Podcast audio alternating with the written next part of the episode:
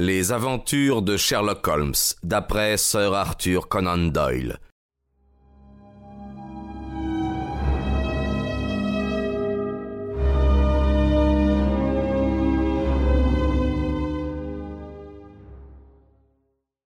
Les dons exceptionnels de mon compagnon m'ont permis d'être l'auditeur et parfois l'acteur de drames étranges. En publiant ces croquis tirés de dossiers innombrables, J'insiste tout naturellement davantage sur les succès de Holmes que sur ses échecs. Ne croyez pas que je le fasse dans l'intérêt de sa réputation. C'était en effet dans les cas où toutes ses ressources paraissaient épuisées qu'il déployait une énergie et une vivacité d'esprit absolument admirables. La raison est ailleurs. Là où il échouait, personne d'autre généralement ne réussissait. Du coup, l'affaire s'enterrait avant d'avoir reçu une conclusion. Il arriva tout de même que Holmes se trompa et que la vérité fut néanmoins tirée du puits. Je possède des notes sur une demi-douzaine de cas de ce genre. L'affaire de la deuxième tâche et celle que je vais raconter sont les deux qui présentent un maximum d'intérêt. Sherlock Holmes prenait rarement de l'exercice par amour de l'exercice. Peu d'hommes, à ma connaissance, étaient capables d'un plus grand effort musculaire, et sans contestation possible, il comptait parmi les meilleurs boxeurs à son poids mais il considérait l'effort physique sans objet comme un gaspillage d'énergie. S'il se remuait, cela faisait partie de son activité professionnelle. Il était alors infatigable. Son régime alimentaire péchait plutôt par un excès de frugalité que par une trop grande richesse. Ses habitudes fort simples frôlaient l'austérité. En dehors de la cocaïne dont il usait par intermittence, je ne lui connaissais pas de vice. D'ailleurs, lorsqu'il se tournait vers la drogue, c'était pour protester à sa manière contre la monotonie de l'existence, sous le prétexte que les affaires étaient rares et les journaux sans intérêt. Cette année-là, le printemps s'annonçait précoce. Holmes rompit un après-midi avec ses habitudes pour faire une promenade dans Hyde Park en ma compagnie.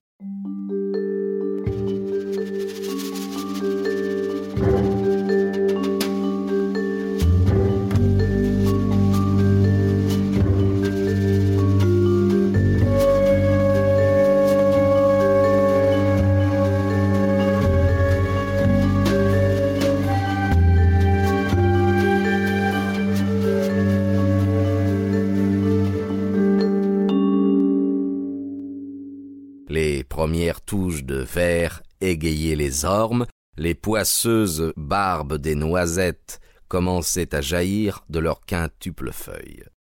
Pendant deux heures, nous marchâmes pour le plaisir de marcher, le plus souvent sans échanger une phrase, comme il sied à deux hommes qui se connaissent intimement. Quand nous nous retrouvâmes dans Baker Street, il était près de cinq heures. Notre groom nous arrêta sur le seuil de la maison. Pardon, monsieur. Un monsieur vous a demandé, monsieur. Holmes m'accabla d'un regard lourd de reproches. Hum, voilà bien les promenades, s'écria-t-il. Ce monsieur est reparti? Oui, monsieur. Vous ne lui aviez pas dit d'entrer? Si, monsieur, il est hanté. Combien de temps a-t-il attendu? Une demi-heure, monsieur. C'était un monsieur bien agité, monsieur. Hein. Il marchait, euh, il n'a pas arrêté de, tout le temps qu'il est resté ici. Hein. Euh, j'attendais à la porte, monsieur, je l'entendais. À la fin, il est sorti dans le couloir, il a crié euh, Est-ce que cet homme ne va jamais rentrer? Tel que je vous le dis, monsieur. Alors moi, euh, j'ai répondu euh, euh, Vous n'avez qu'à attendre un petit peu encore. Il m'a dit Alors je vais attendre au grand air, car je me sens comme, comme si j'étouffais. Je, je vais revenir bientôt. Là-dessus, il est sorti. Rien de ce que je lui ai dit n'a pu le retenir. Bon, vous avez fait pour le mieux, dit Holmes, tandis que nous pénétrions dans notre salon. C'est tout de même assommant, Watson. J'avais vraiment besoin d'une affaire pour me distraire, et d'après l'impatience de ce client, J'en aurai une importante sans doute. Caloa, sur la table, ce n'est pas votre pipe. Il doit avoir oublié la sienne. Une belle pipe en vieille bruyère avec un bon tuyau terminé par ce que le marchand de tabac appelle de l'ambre. Je me demande combien il y a à Londres de vrais tuyaux de pipe en ambre. On m'a affirmé que lorsqu'il y avait une mouche dedans, c'était un signe d'authenticité. Voici une industrie, mettre des fausses mouches dans du faux ambre. Eh bien, il faut que notre visiteur ait été très troublé pour oublier une pipe à laquelle il attache un grand prix. comment savez-vous qu'il y attache un grand prix? Voyons, cette pipe coûte à l'achat sept shillings et six pence. Or, elle a été deux fois réparée, une fois dans le tuyau en bois, une autre fois dans l'ambre. Ces deux réparations ont été faites, comme vous le remarquez, avec des bagues en argent qui ont dû coûter plus que la pipe. L'homme qui préfère raccommoder sa pipe plutôt que d'en acheter une neuve pour le même prix y attache en principe une grande valeur. Rien d'autre? interrogeai-je. Holmes tournait et retournait la pipe dans sa main, et il la contemplait pensivement, à sa manière. Il la leva en l'air et la tapota de son long index maigre, comme aurait fait un professeur dissertant sur un os. Les pipes sont parfois d'un intérêt extraordinaire, dit-il. Je ne connais rien qui ait plus de personnalité, sauf peut-être une montre ou des lacets de chaussures. Ici toutefois les indications ne sont ni très nettes euh, ni très importantes. Le propriétaire de cette pipe est évidemment un gaucher solidement bâti, qui possède des dents excellentes, mais qui est assez peu soigné et qui ne se trouve pas contraint de pratiquer la vertu d'économie. Mon ami me livra tous ces renseignements avec une nonchalance affectée, car je le vis me regarder du coin de l'œil pour savoir si j'avais suivi son raisonnement.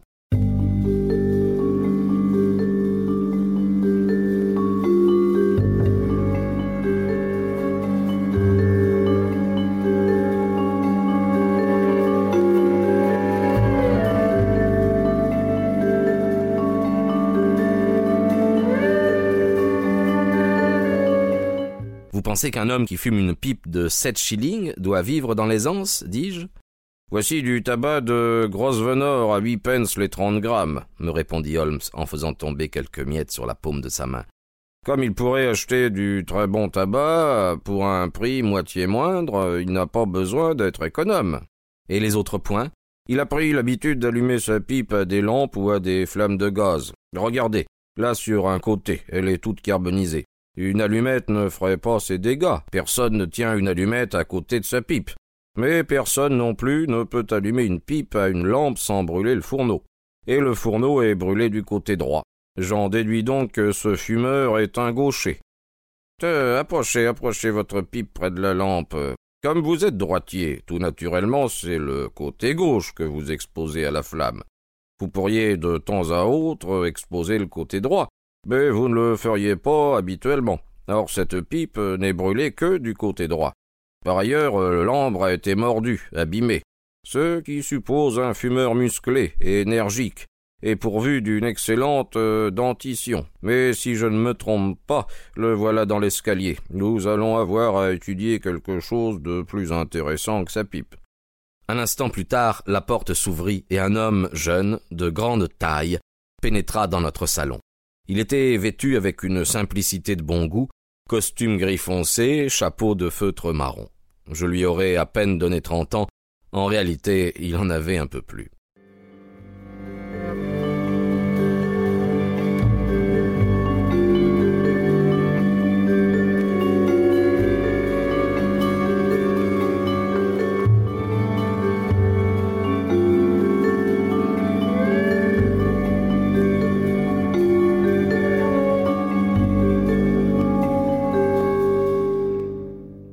Je vous prie de m'excuser, commença-t-il vaguement confus. Je crois que j'aurais dû frapper. Oui, bien sûr, j'aurais dû frapper à la porte. Le fait est que je suis un peu bouleversé, alors mettez cet oubli sur le compte de mes ennuis. Il passa la main sur son front comme quelqu'un à demi hébété, avant de tomber sur une chaise. Je vois que vous n'avez pas dormi depuis deux ou trois jours, fit Holmes avec une gentillesse spontanée. Le manque de sommeil met les nerfs d'un homme à l'épreuve plus que le travail, et même plus que le plaisir. Puis-je savoir comment je pourrais vous aider? Je voulais votre avis, monsieur. Je, ne sais pas quoi faire, et, c'est toute ma vie qui s'effondre. Bah, vous désirez me consulter en tant que détective? Pas seulement cela. Non, je veux l'opinion d'un homme de bon jugement, d'un homme du monde aussi. Je, je veux savoir ce que je devrais faire. J'espère que vous serez capable de me le dire. Il s'exprimait par petites phrases qui étaient autant d'explosions. J'eus l'impression que parler lui était très pénible, et que sa volonté luttait pour dominer son penchant au mutisme. Il s'agit d'une chose très délicate, nous expliqua-t-il. On n'aime pas parler de ces affaires domestiques euh, aux étrangers. Cela me semble terrible de discuter de la conduite de, de ma femme avec deux hommes que je n'ai jamais vus auparavant. Oh, c'est, C'est horrible d'avoir à le faire, mais je n'en peux plus. Il me faut un conseil. Mon cher monsieur Grant Munro, commença Holmes. Notre visiteur bondit de sa chaise. Comment s'écria-t-il. Vous connaissez mon nom? Lorsque vous tenez à préserver votre incognito, répondit Holmes en souriant, permettez-moi de vous conseiller de ne plus porter votre nom gravé sur la coiffe de votre chapeau, ou alors euh, tourner la calotte vers la personne à qui vous vous adressez. J'allais vous dire que mon ami et moi nous avons entendu dans cette pièce beaucoup de secrets troublants, et que nous avons eu la chance d'apporter la paix à quantité d'âmes en peine. J'espère que nous en ferons autant pour vous. Puis-je vous demander, car il se peut que le temps soit précieux, de me communiquer sans attendre davantage les éléments de votre affaire? Notre visiteur se passa une main sur le front, comme s'il éprouvait une sensation très douloureuse. Tous ses gestes, tous les jeux de sa physionomie révélaient un homme réservé, peu communicatif, avec une pointe d'orgueil, vraiment mieux disposé à cacher ses blessures qu'à les étaler. Puis tout à coup, avec le geste farouche de quelqu'un qui rejette par-dessus bord toute pudeur et toute discrétion, il commença. Voici les faits, monsieur Holmes. Je suis marié depuis trois ans. Pendant ces trois ans, ma femme et moi, nous sommes aimés l'un l'autre, et nous avons vécu dans le bonheur comme, je vous assure, peu d'époux l'ont fait. Nous avons toujours été d'accord en pensée, en parole, en acte. Et maintenant, depuis lundi dernier, une barrière s'est subitement élevée entre nous, et je découvre que dans sa vie, et dans ses préoccupations, il y a quelque chose que je connais aussi peu que si elle était une passante de la rue. Nous sommes devenus des étrangers, et je voudrais savoir pourquoi. Cela dit, et avant d'aller plus loin, mettez-vous bien dans la tête, monsieur Holmes, qu'Effie m'aime. Aucun malentendu à ce sujet, n'est-ce pas? Elle m'aime avec tout son cœur et toute son âme. Et jamais elle ne m'a aimé davantage, je, je le sens, je le sais. Il n'y a pas à discuter là-dessus. Un homme peut dire assez facilement quand une femme l'aime. Mais voilà, il y a ce secret entre nous et nous ne pourrons jamais redevenir les mêmes avant qu'il soit éclairci. Ayez l'obligeance de me mettre au courant des faits, monsieur Munro, interrompit Holmes avec une légère impatience. Je vais vous dire ce que je sais de la vie des filles. Elle était veuve quand je l'ai rencontrée pour la première fois. Et pourtant, elle était jeune, vingt-cinq ans seulement. Elle s'appelait alors Madame Hébron. Elle était allée en Amérique quand elle était enfant, et elle avait vécu dans la ville d'Atlanta. Ce fut là qu'elle épousa ce Hébron, avocat pourvu d'une bonne clientèle. Ils eurent un enfant, mais une épidémie de fièvre jaune se déclara dans la ville, et le mari et l'enfant furent emportés par le mal. J'ai vu le certificat de décès. Dégoûtée de l'Amérique, elle revint habiter chez une vieille tante à Pinner, dans le Middlesex. Je puis dire que son mari lui avait laissé une aisance confortable, et qu'elle avait un capital d'environ quatre mille cinq cents livres qu'il avait si bien fait fructifier qu'il lui rapportait en moyenne du sept pour cent. Elle était à Pinner depuis six mois quand je la rencontrai.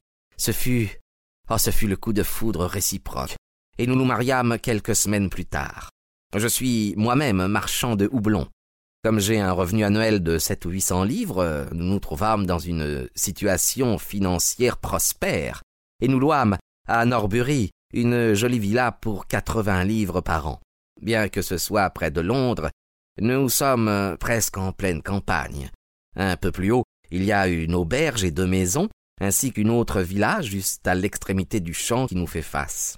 En dehors de cela, pas d'autres habitations, jusqu'à ce que l'on arrive près de la gare.